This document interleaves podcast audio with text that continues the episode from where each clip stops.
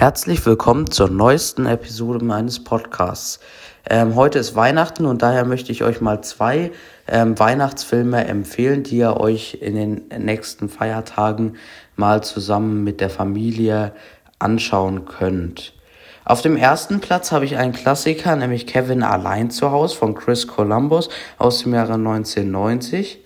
Der Film wurde von der FSK ab zwölf Jahren freigegeben und ist eine wunderschöne Geschichte über, ähm, über ähm, Familie und die Beziehungen zwischen den Familienmitgliedern. Hier geht es nämlich so darum, dass ein Junge allein zu Hause gelassen wird ähm, von, von seiner Familie, unbeabsichtigt ähm, weil diese sehr im Stress ist und abreisen will und dabei wird halt Kevin ähm, alleine zu Hause gelassen.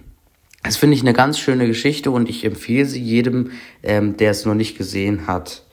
Ja, dann habe ich noch einen lustigen, eine lustige Slapstick-Komödie aus dem Jahre 1989, nämlich Schöne Bescherung.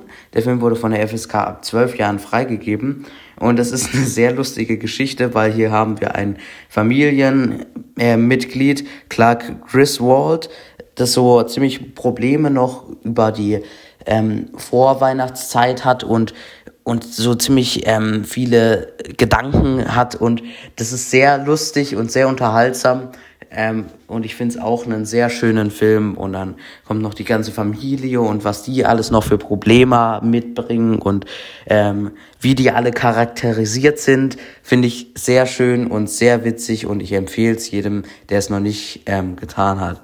So, das waren auch schon meine zwei Empfehlungen, die ihr euch gerne mal anschauen könnt ähm, mit der ganzen Familie.